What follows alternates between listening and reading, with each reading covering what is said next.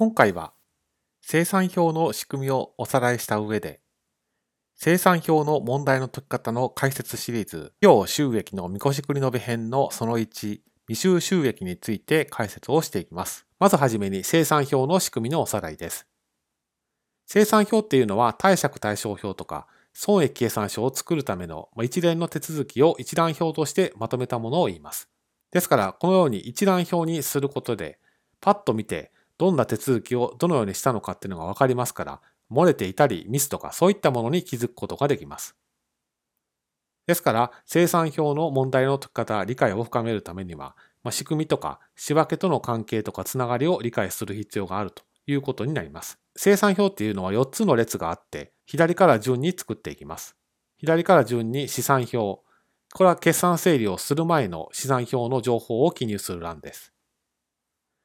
そしてその次が修正記入欄で、こちらは決算整理仕分けを記入する欄となっています。3つ目が損益計算書で、こちらは損益計算書の情報を資産表に修正金利の情報をプラスマイナスした形で表現をすると。同じ趣旨で貸借対照表は貸借対照表の情報を資産表プラスマイナス修正金利という形で表現をすると。これが生産表の仕組みとなっています。なお、費用収益の見越しと繰り延については注意点がありますので、こちらでおさらいをしておきます。簿記3級の初めの段階で、会社の1年間の仕分け取引では、日常の仕分けがあって、その後、決算整理という修正処理をするというふうに申し上げました。でこの費用収益の見越しについては、日常の処理、決算前の時点では行わないといったところをしっかりと理解をしておく必要があります。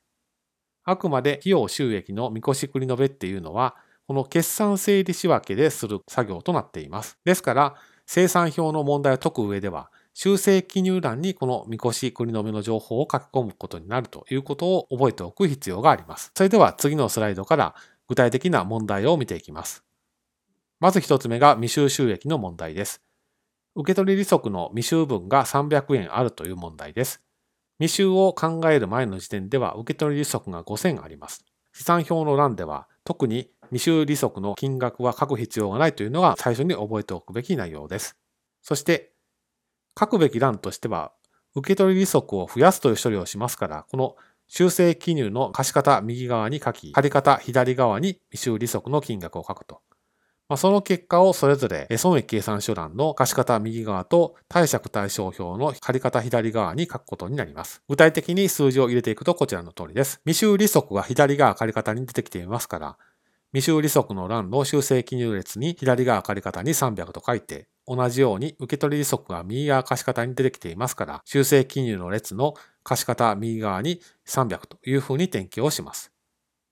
で、この計算結果をそれぞれ足して貸方5000に貸方300ですから、5000足す300ということで5300。未収利息については、借方300が新しく増えていますので、貸借対照表欄の借方に300というふうに書くことになります。ですので、当動画で押さえておいていただきたいのは、未収収益は日常の処理では仕分けはしませんので、資産表の欄には出てこなくて、